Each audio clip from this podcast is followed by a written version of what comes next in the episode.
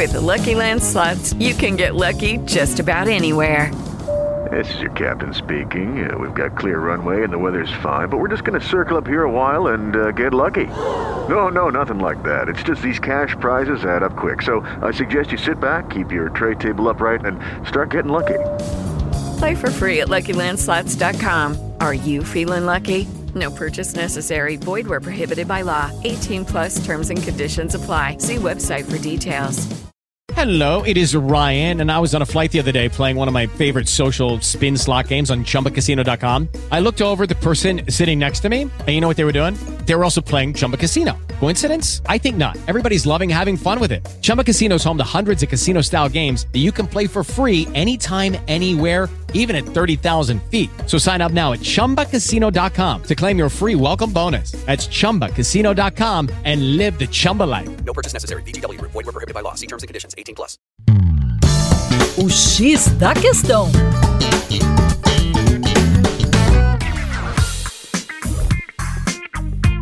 Olá, ouvinte. Meu nome é Vitor Augusto, professor de Geografia e Atualidades do coletivo Terra Negra, e hoje o nosso papo é sobre a geografia dos fármacos. Pois bem, a gente entende que hoje as big pharmas, as companhias que são as indústrias farmacêuticas de grande porte, têm um mercado gigantesco na sua frente.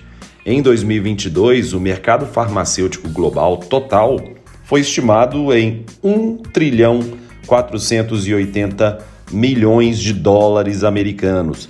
Isso indica um mercado extremamente robusto que se desenvolveu fortemente depois das guerras mundiais, mais precisamente com a revolução produzida pela descoberta e também pela produção em massa da penicilina. A indústria farmacêutica em geral se estruturou bastante e se modernizou muito após a Segunda Guerra Mundial até alcançar os estágios que são gigantescos nos dias atuais. Só para se ter uma noção sobre receitas brutas e lucros líquidos, de acordo com o um relatório da Anistia Internacional, três das seis maiores empresas de vacinas contra a Covid, que são a BioNTech, a Moderna e a Pfizer, acumularam 130 bilhões até o final do ano de 2022 em receitas, basicamente Fazendo uma comparação, 130 bilhões de dólares corresponde a 20 vezes o orçamento da República Democrática do Congo para o ano de 2021. Ou 130 bilhões pode ser também responsável por dois terços